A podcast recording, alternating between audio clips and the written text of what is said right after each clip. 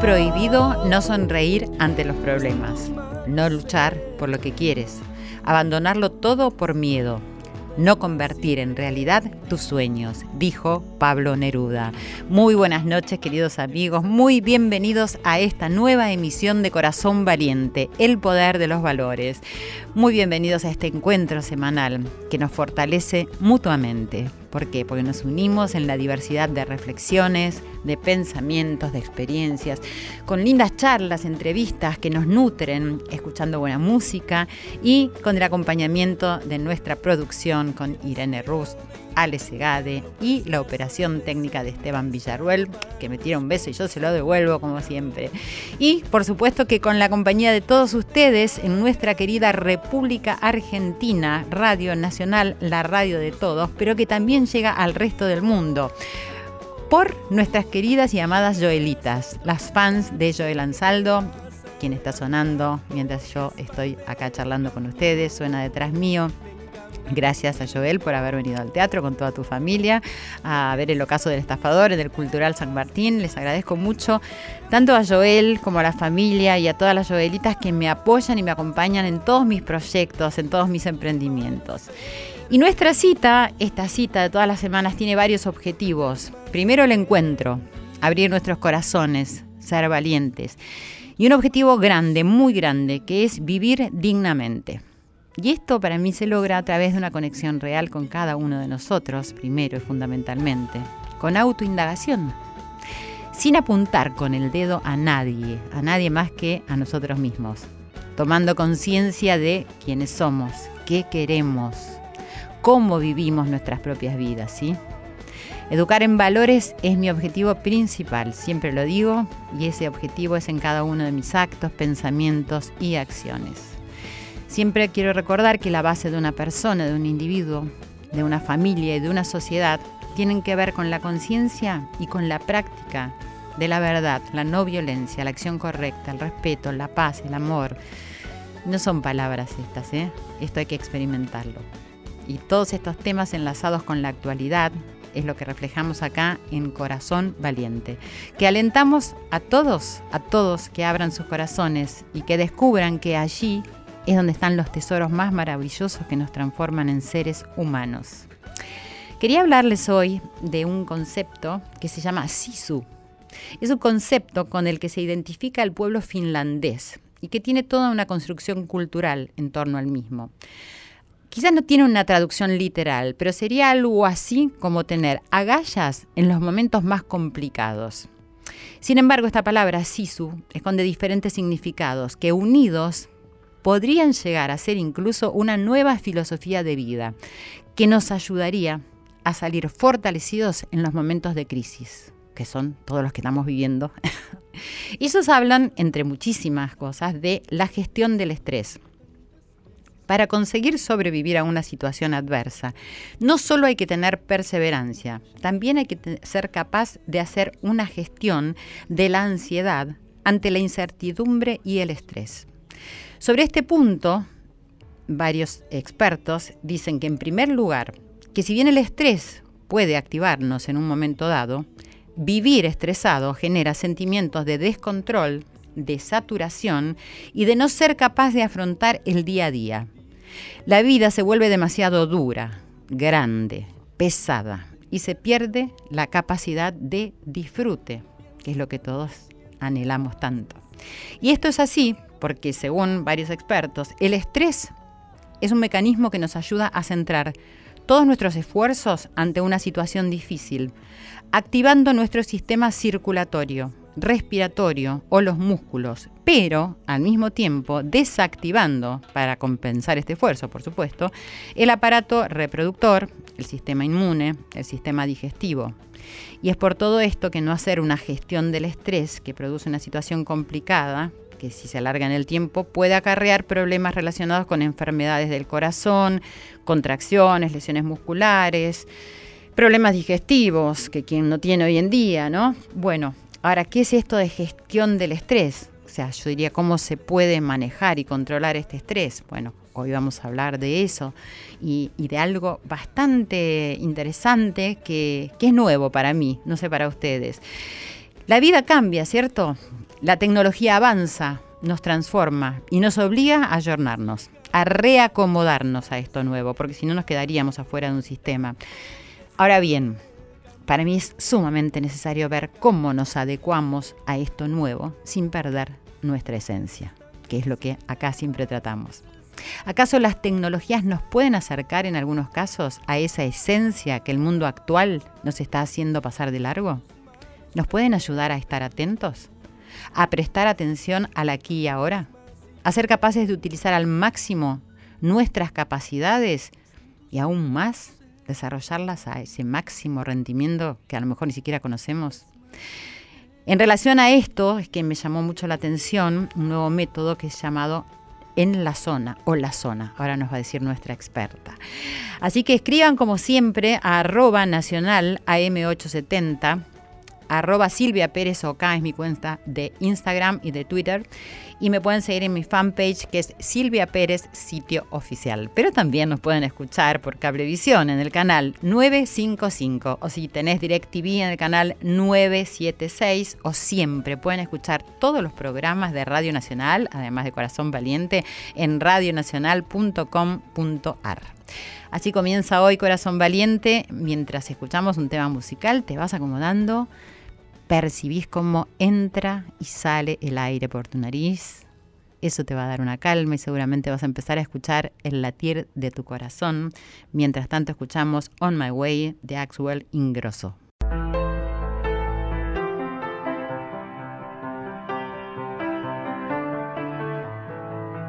No.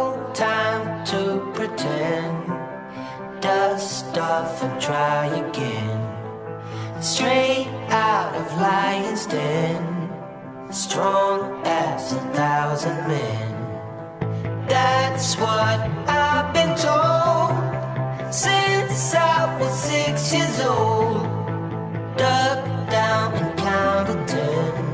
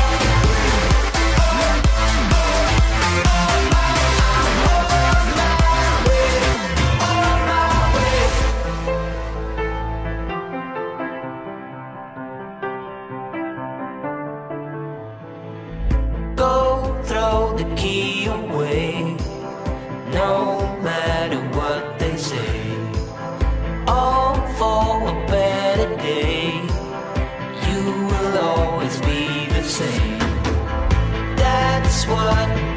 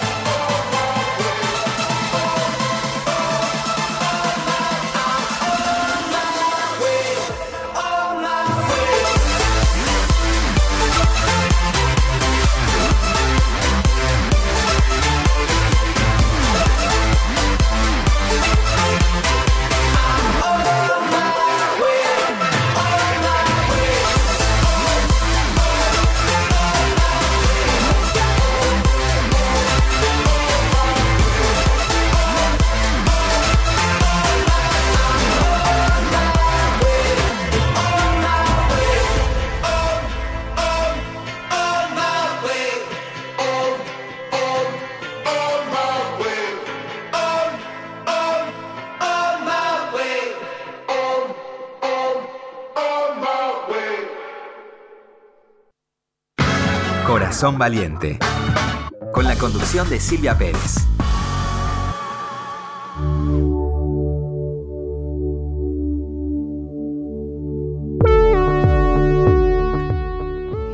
Y continuamos en Corazón Valiente esta noche eh, con un tema muy interesante que desconozco bastante, que se llama En la zona. Y así decía el artículo que escribió eh, Sebastián Campanario en el diario La Nación.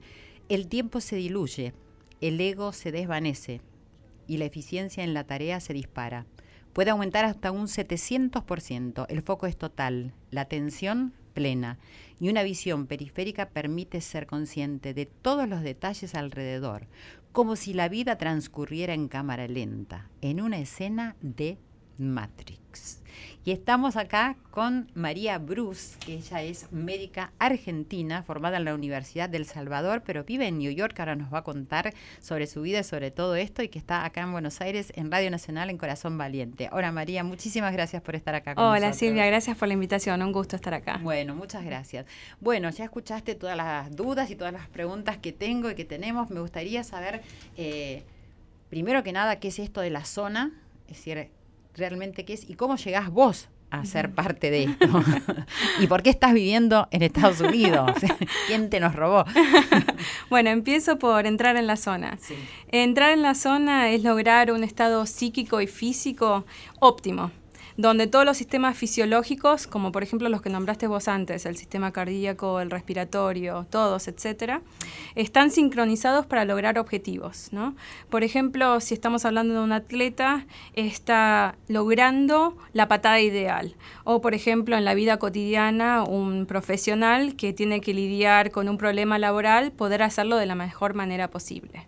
Y, por ejemplo, estamos haciendo acá un programa de radio, también sería que yo pudiera tener la excelencia que desearía como para que si todo salga a la perfección y, y, y, servir de la manera que tendríamos que servir con este medio de comunicación. Tal cual. Eh, este, en este estado lo que tenemos es que hay mayor concentración y foco, hay más calma emocional, entonces, por ejemplo, no hay tanta irritabilidad o frustración, hay mayor claridad mental y entonces se ve mejor la solución a problemas.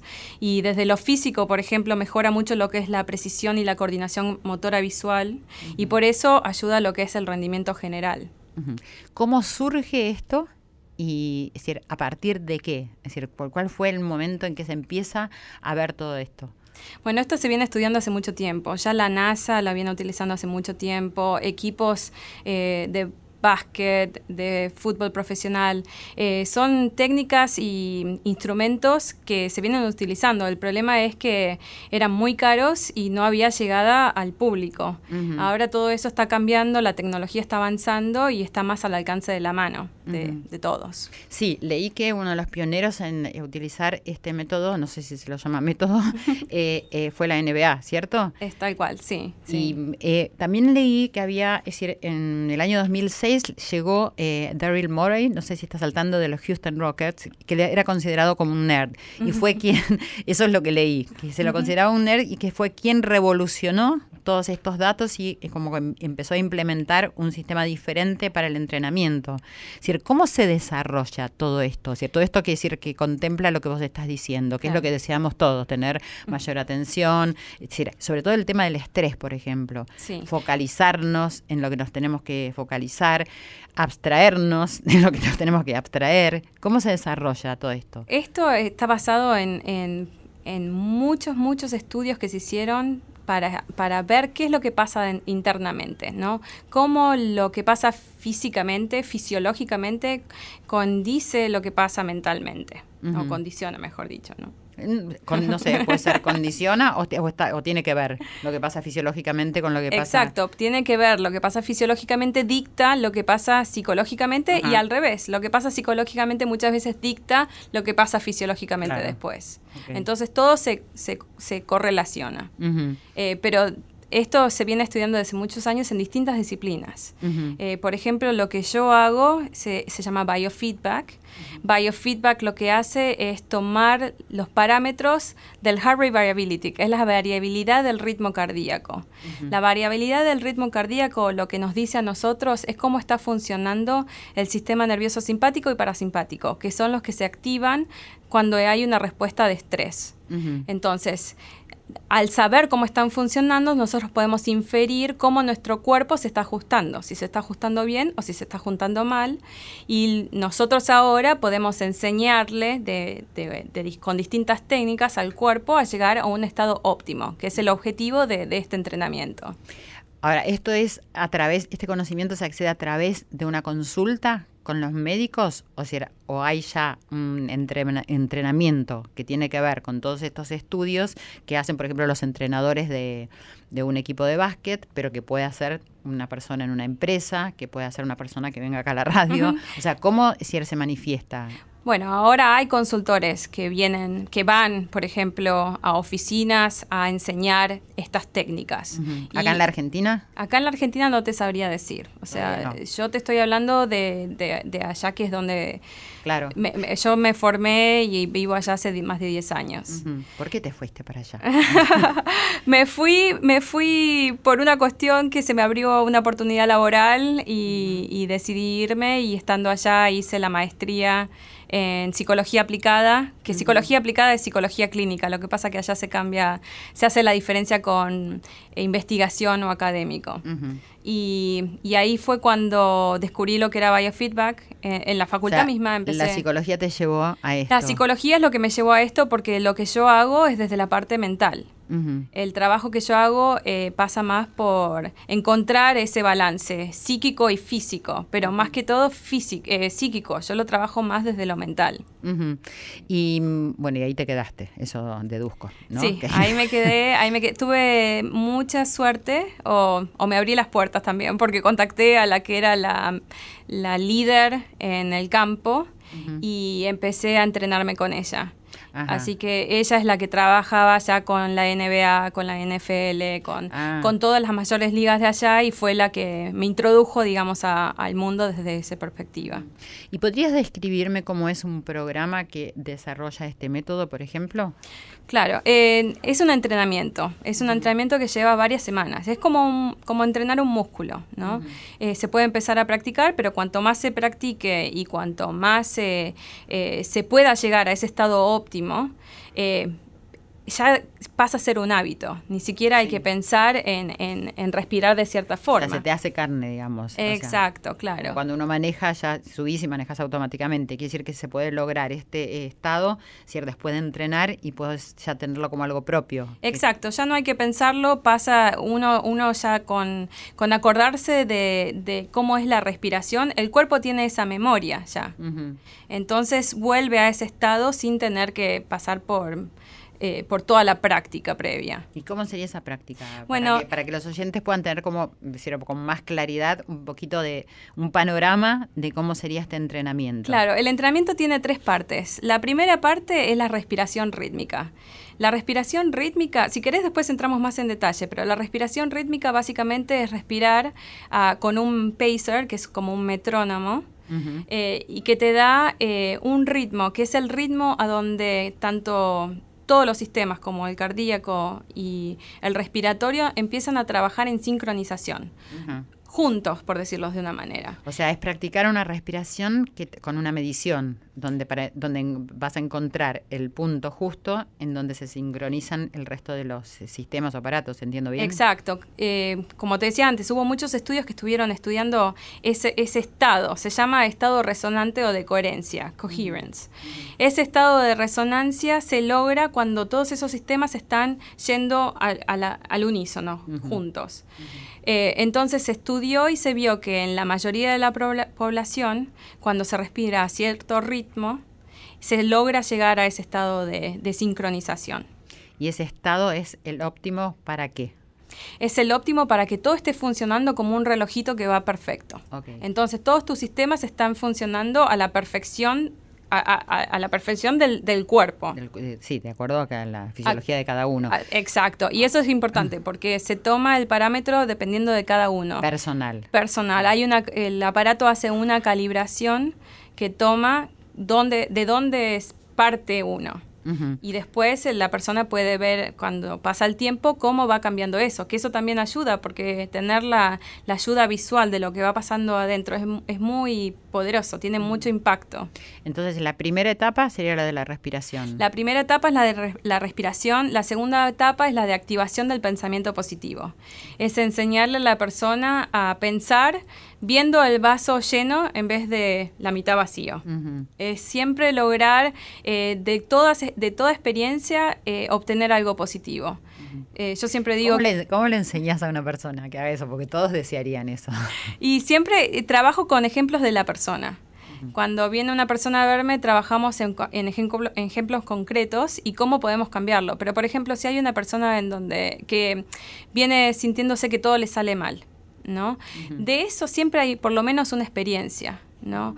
Eh, un- una enseñanza o algo que se aprende de uno mismo, que puede ser ut- utilizado positivamente para el futuro. Ujú, Inclusive es el solo hecho de saber que fue una etapa difícil y que fue superada. ujú. Eh, Es como un trabajo terapéutico. Er- Es, es un trabajo terapéutico. Sin el cómo. Es un trabajo terapéutico. Sí, tal cual, es un trabajo terapéutico. O sea que la segunda etapa sería entonces, es decir, poder eh, lograr tener pensamientos positivos. Exacto.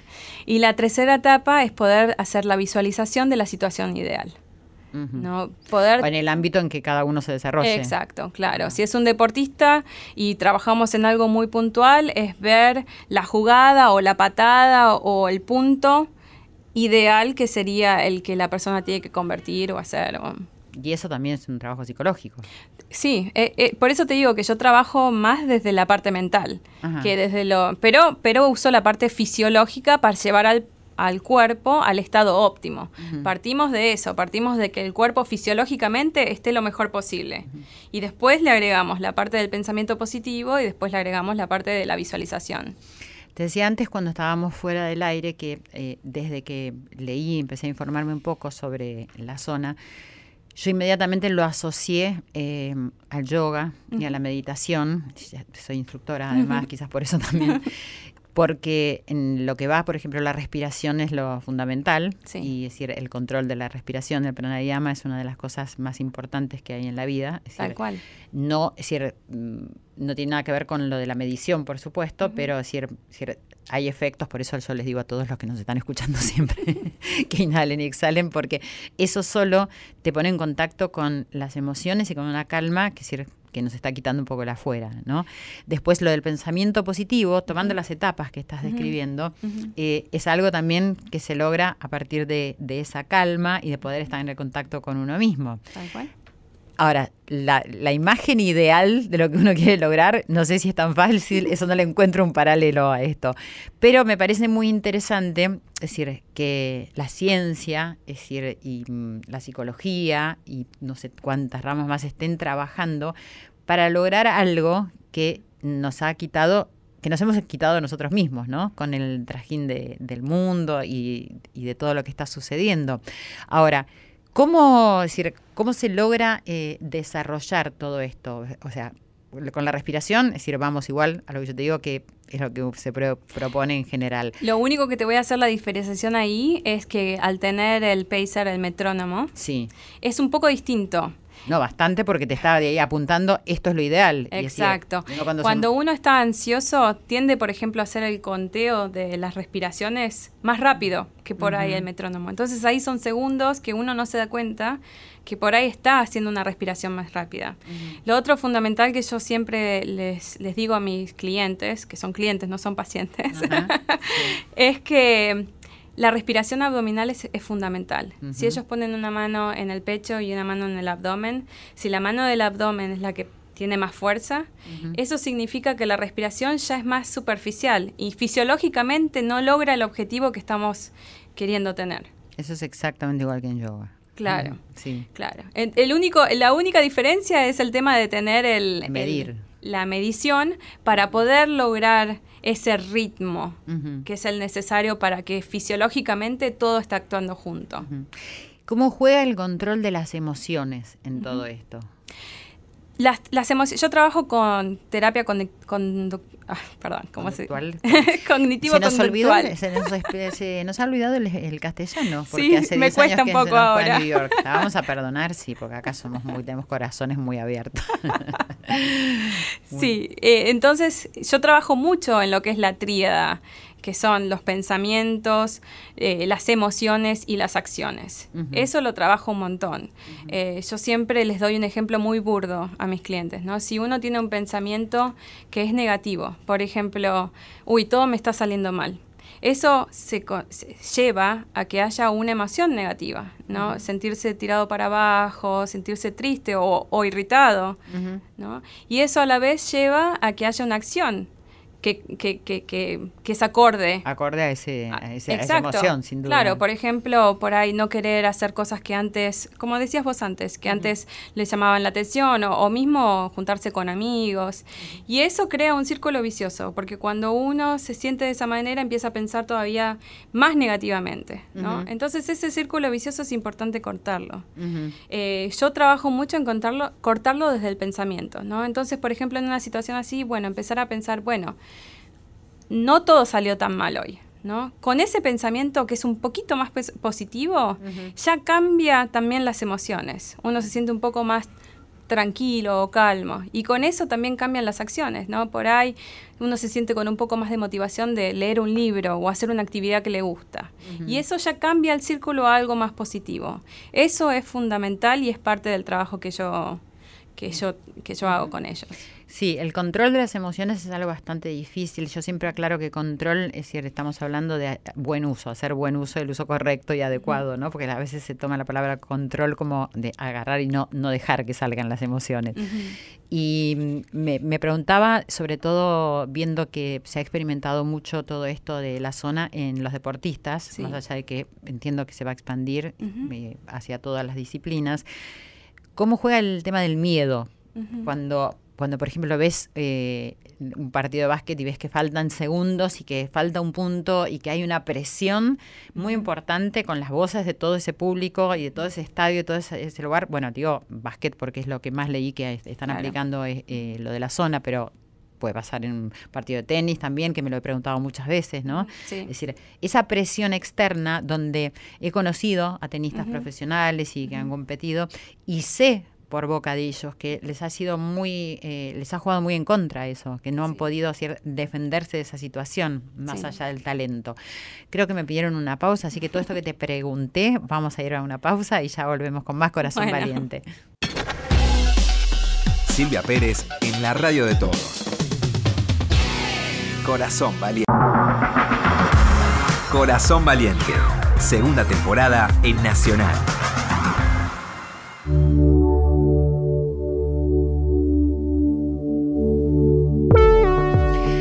Aquí estamos en Radio Nacional, en Corazón Valiente, el poder de los valores. Estamos charlando con la doctora María Bruce, que le hizo una pregunta, pero como tenemos en línea a un grande, justamente estábamos hablando del básquet y estamos ahora en comunicación telefónica con Rubén Wolkowski, espero haberlo dicho bien, es un ex basquetbolista argentino. El primero en ser fichado por un equipo de la NBA, formó parte de la selección que se coronó campeón de los Juegos Olímpicos del 2004. Ganador de diversos títulos y medallas con su selección, fue parte de la camada de jugadores argentinos a las que se denominó la generación dorada. Hola Rubén, ¿cómo estás? Buenas noches. Muy buenas noches, muy bien. Bueno, gracias por atenderme, ¿eh? muy amable. No, un placer. Gracias. Estamos hablando acá con María eh, sobre este tema de la zona, es decir, y esta forma de entrenamiento, donde yo le estoy preguntando, porque soy bastante ignorante en esto, pero me parece muy interesante, es decir, cómo juegan las emociones, el control de las emociones en un entrenamiento como el que estamos hablando acerca de encontrar esa zona óptima de mayor rendimiento. ¿Cómo juegan las emociones? En un entrenamiento, Claro, es decir, en el, es decir, para lograr este estado Sí. óptimo que propone la zona, es decir, esta, este método que estoy entendiendo, es decir, digo, es decir, cómo se hace para controlar las emociones, el miedo, la presión de la afuera, es decir, muchas cosas que a veces juegan en contra eh, del talento que puede tener, un- en este caso, un jugador. Sí, eh, mira, se puede hablar del básquet y lo que yo viví personalmente. Las emociones durante el entrenamiento eh, cambian a medida que uno se va sintiendo mucho más cómodo en- con un equipo eh, eh, y cuanto más entrenamiento tiene se va sintiendo más cómodo y se va o sea va va buscando eh, complicidad con, con el equipo en sentirse cada vez más más cómodo con las cosas que uno hace conociendo al jugador. A veces los nervios eh, son mayores cuando uno llega a un equipo nuevo o se juntan muchos jugadores nuevos y Mm. no se conocen, entonces Claro. el nervio por ahí equivocarte, a no conocer es un poquito más, pero cuando uno llega a conocerse, caso de nosotros cuando fuimos a Atenas, eh, que nos conocíamos bastante, ya no era tanto el nervio, Mm. los nervios, lo que pasa es que nosotros la pasamos muy bien, nos conocíamos mucho, éramos muy amigos, somos muy amigos, Sí. eh, dentro y fuera de la cancha, entonces no teníamos nervios, porque sabíamos que todos eh, peleamos por un mismo objetivo, y cuando uno logra eso dentro de un equipo, eh, poder poner eh, todo, lo- todos los jugadores con la cabeza en un mismo objetivo, creo que la, los nervios bajan y por ahí suben un poquito más la ansiedad por el objetivo que uno tiene adelante.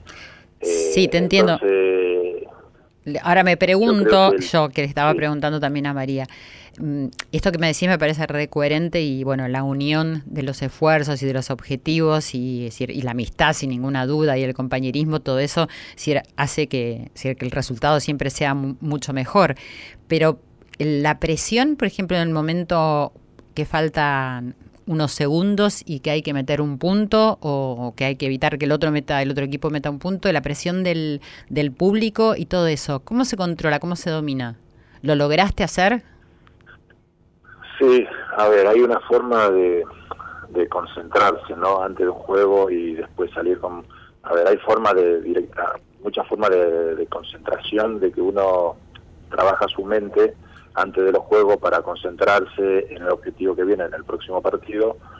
Y eso logra que, a mí lo que me pasaba, entrar en un juego, estar compenetrado en el- lo que pasaba el juego, pero eh, no estaba no no me pasaba por mi cabeza lo, el público. No sé si me llego a explicar. sí o sea Uno te podías abstraer del público te podías era como Sí. que podías dejarlo en otro lugar afuera Sí, sí. Hasta que no terminaba el juego o la misma emoción de, de haber terminado el juego, uno ahí se conectaba con el público, porque ya había terminado el objetivo que uno tenía puesto en la cabeza. O sea, a veces es muy difícil conseguir eso. Lleva un Claro. tiempo, mucho tiempo de preparación y de práctica. Pero ah, yo logré hacerlo y, y durante el juego yo no sé si el público gritaba, no gritaba, lo que pasaba, lo que pasaba. Yo estaba compenetrado solamente en, el- en lo que ocurría dentro de la cancha. y eso a fue veces eso es muy, perdóname muy bueno para sí sí sí sí es eso es muy bueno para llegar a, a cosas muy importantes porque uno eh, no se desconcentra en otra cosa, sino tiene la cabeza solamente puesta en un objetivo que es lo que preparó para ese partido, ¿no? claro y eso es producto del entrenamiento que tenían Sí, sí, eso es entrenamiento y práctica de la, de la concentración del jugador. Eh, yo cuando fui a la NBA, eh, me fui yendo de Argen- cuando me fui de Argentina, eh, me fui yendo eh, que pensaba que hacía todo bien y muchas cosas dominando la liga y estaba con, o sea, como que era que parecía que hacía todo bien. Cuando llegué a la NBA me di cuenta que no era así, que hay otra liga mucho más fuerte y que te exige más concentración y que a nosotros desde el entrenamiento los mismos jugadores más el cuerpo técnico te exigían el cero error. Uno no se podía equivocar, Ajá. entonces eh, llevaba después el entrenamiento al juego y eso hacía que uno no, no cometa errores durante un partido. ¿no? Claro. Y ese entrenamiento y encontrar ese lugar que, que es tan bueno porque te hace rendir quizás al máximo tus potenciales, ¿te sirvió después para tu vida personal también, para distintas actividades? Mira, la NBA es un mundo totalmente aparte de lo que de todo, de todo es un es otra galaxia. Es parece, como un país, es ¿no? Como si fuera... sí, sí. Sí, es todo tan perfecto, está todo, está todo tan armado para lo, para la competencia que uno hace, Sí. que uno no se tiene que acostumbrar, sino disfrutar. Yo traté de disfrutar, aprender y no acostumbrarme, porque cuando uno sale de ahí, si se acostumbra, el golpe es muy grande. Pero es un mundo tan diferente donde es, es todo tan perfecto que a uno no le falta nada está es una empresa que trabaja para el básquet, una empresa que trabaja para uno, para que uno esté bien y que esté cómodo en todo. Entonces, solamente lo único que tiene que hacer es entrenar y estar listo para jugar. O sea, te facilitan todo como para que puedas cumplir ese objetivo. Sí, a ver, acá lo que pasa es que uno va de una liga por ahí argentina, tiene una, no es una liga mala, pero a nivel de al nivel mundial no es una liga buena. De por las Eh, exigencias del entrenamiento, faltan justamente. muchas cosas, infraestructura, eh, compromiso dirigente, muchas cosas faltan. Claro, Uno claro. llega allá y dice, eh, me golpeé tal parte, necesito esto. Van, toma, en el momento, lo buscan, toma. Claro. Tienen ahí, no es que hay, acá está, vamos a ver si mañana podemos conseguir, porque no. Claro, Allá es todo en el momento porque buscan la, la comodidad y, el, y, y también ellos piensan en que cuanto mejor esté el jugador, eh, ellos están invirtiendo en un jugador, en una Claro, persona, bueno. cuanto mejor esté, eh, más dinero ahorran en, en que, en que se vaya lesionado que le vaya a pasar algo. ¿no? Exacto, es el pensamiento correcto, ¿cierto? Y ahora en, cual. en este momento eh, estás entrenando a niños. Sí, ahora soy entrenador, estoy entrenador de, de los juveniles eh, en Quilmes, Mar del Plata. Eh, trato de, de volcar, tratar de volcar lo que uno aprendió durante tantos años, ¿no? Para, para los chicos. Es, es la camada, digamos, el, el último año donde los chicos luego saltan a ser profesionales o, o van a dedicarse a ser eh, profesionales del básquet, ¿no? Entonces trato de, de- de que se ambienten y se vayan preparando para lo que viene. Ujú. Y me parece a mí o hay una mayor difusión del básquet en este momento acá en la Argentina. Sí, sí, el básquet creció mucho después del 2004, ¿no? Claro. Si bien no se aprovechó en el momento, yo creo que no se aprovechó el momento de cuando fue el furor, el máximo furor del básquetbol, porque todos pensaban que nosotros no teníamos un vencimiento y que íbamos a seguir jugando Claro. un año más. Sí, Y un deportista tiene un vencimiento Sí, claro. y, y un cansancio mental que a veces te hace dejar eh, la selección o, o de jugar lo antes posible. Entonces no se trabajó para tratar de, de buscar nuevos jugadores para que a nosotros nos desplacen, digamos. No es no, no, no, es que nos tenemos que ir y rellenar el con el que está. Ah, claro. El jugador que viene tiene que desplazar al que está por, por, rendimiento deportivo para que se siga manteniendo el nivel, ¿no? Y ahora con los niños que estás entrenando es, es muy importante todo esto que estás diciendo porque hay como una suerte también de creer lo que veo yo en los chicos que pueden alcanzar y ser estrellas como ven eh, en la NBA, es decir, simplemente por jugar, ¿no? Y decir, como es decir, evitando todo esto que vos estás diciendo, toda esta disciplina, todo este entrenamiento, toda esta concentración y este foco y que es necesario para, para poder llegar quizás a ser un, un jugador de élite.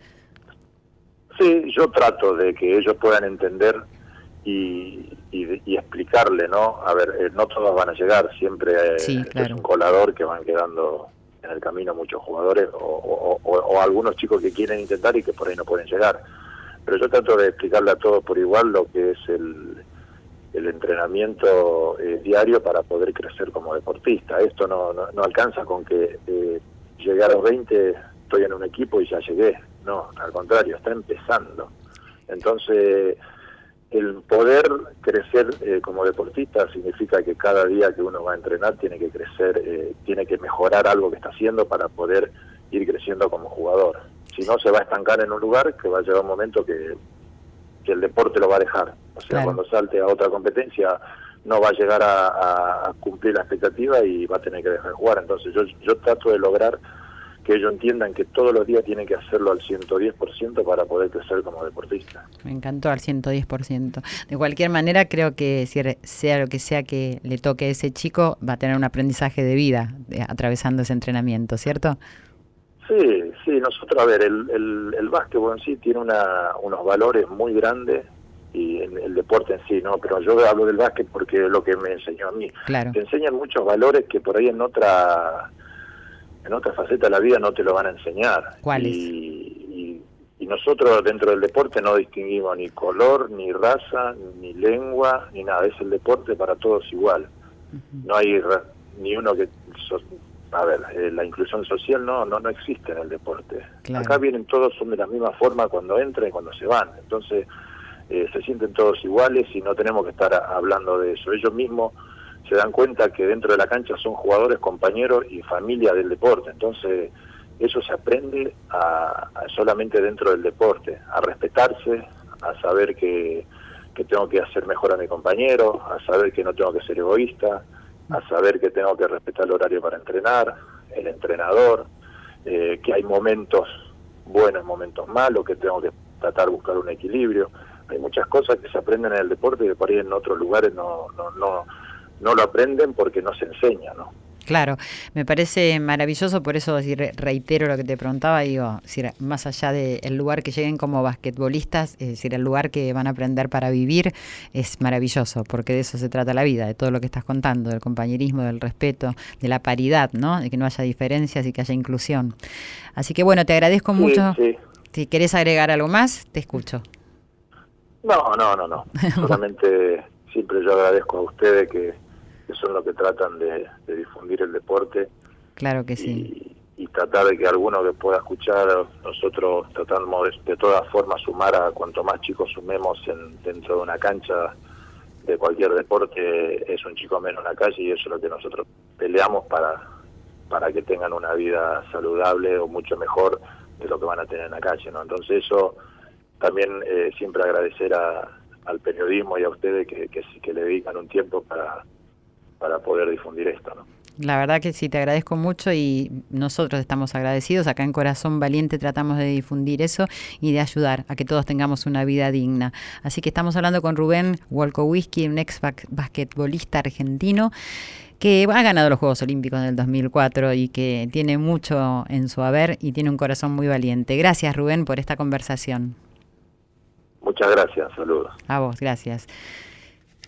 Bueno, y continuamos acá. María, ¿qué te pareció todo lo, que nos contó Rubén? Para mí, eh, decir, sobre todo esto último, ¿no? Es decir, lo que, lo que significa un entrenamiento más allá de lo científico y de lograr el rendimiento óptimo. Quizás este sea el rendimiento óptimo, ¿no? el, de los valores, ¿no? Sí, sí, es, es una parte muy grande y muy y fundamental dentro de lo que es el deporte, todo tipo de deporte.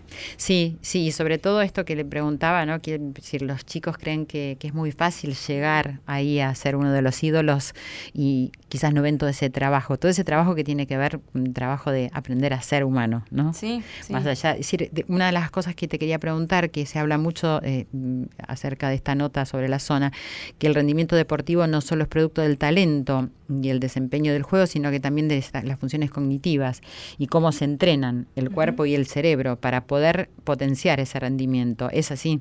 Sí, es tal cual. Eh, una de las cosas que yo trabajo es en eh, lo que decía él, trabajar en prácticas cosas o en entrenamientos, cosas que por ahí surjan en partidos, ¿no? No dejar para último momento o para el partido situaciones que uno sabe que por ahí se siente incómodo, ¿no? Eh, por ejemplo, estar mirando el tablero los últimos minutos. El trabajo que hago yo es volver a entrenar en mis sesiones a que, a, que el paciente se visualice en esa situación y pueda volver al presente, una vez que está en el presente, utilizar la respiración, que con entrenamiento son segundos de respiración que se necesitan, no más que eso, y después de eso lograr volcar al, al, pensamiento positivo y a la visualización de lo que sería ideal.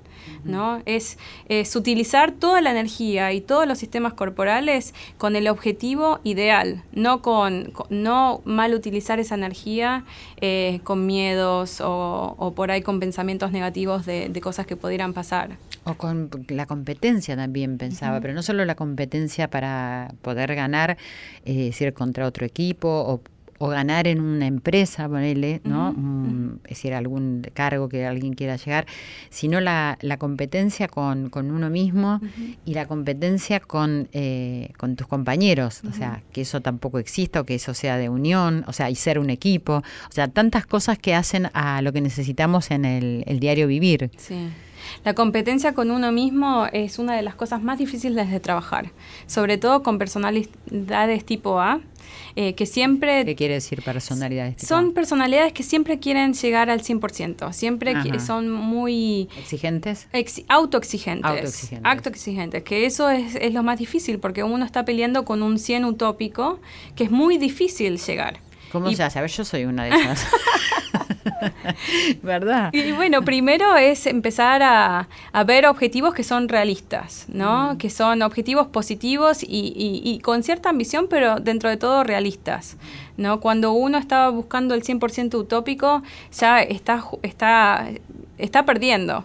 Claro, pero el autoexigente, te pregunto, es Mm. quizás esa persona que nunca está conforme con es decir, al lugar al que llegó, con lo que hizo, porque piensa que siempre podía haber un poquito más o un poquito mejor. ¿Puede Sí, ser? y eso está bien, mientras que no lleve a...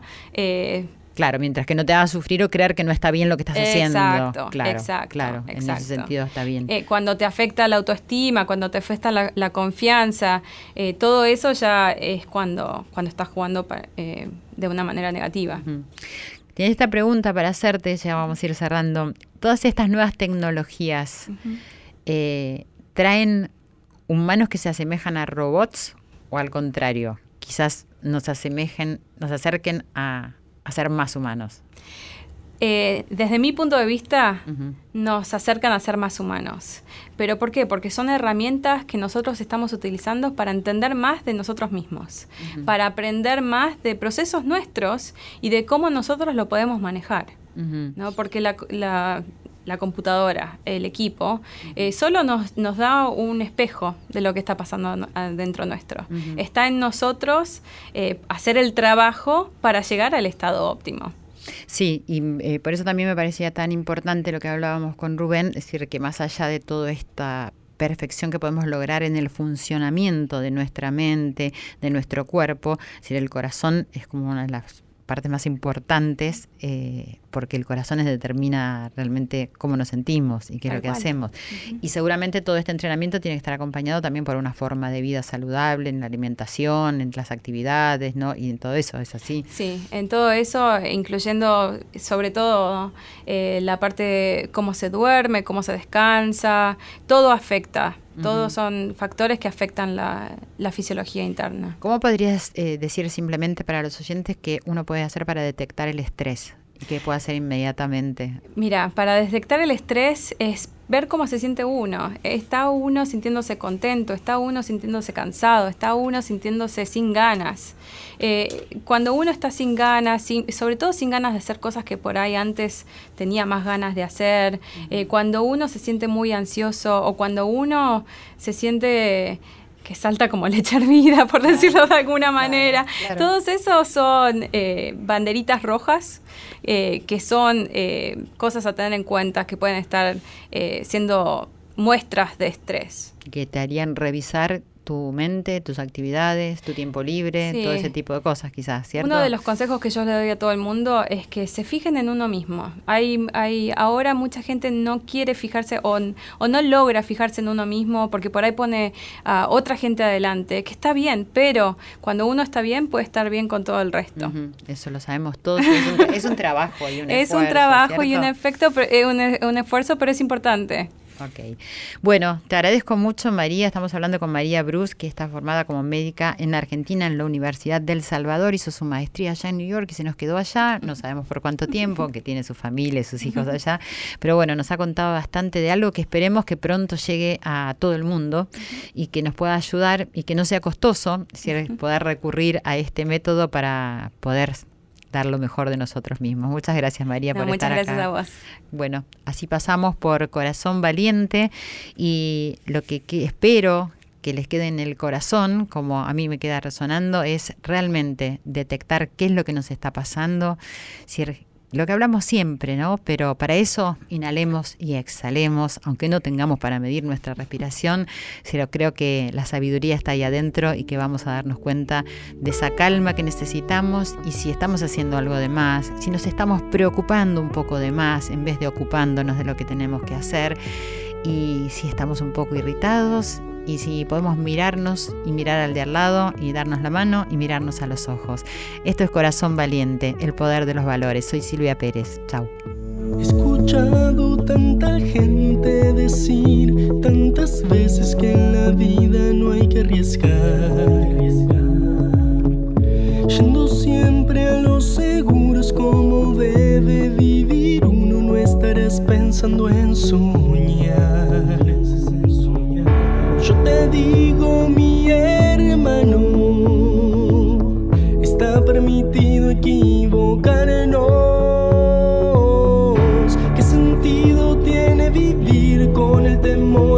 decidir ser y hacer lo que amamos por no intentarlo. No pienses tanto y siente más, es el secreto para avanzar.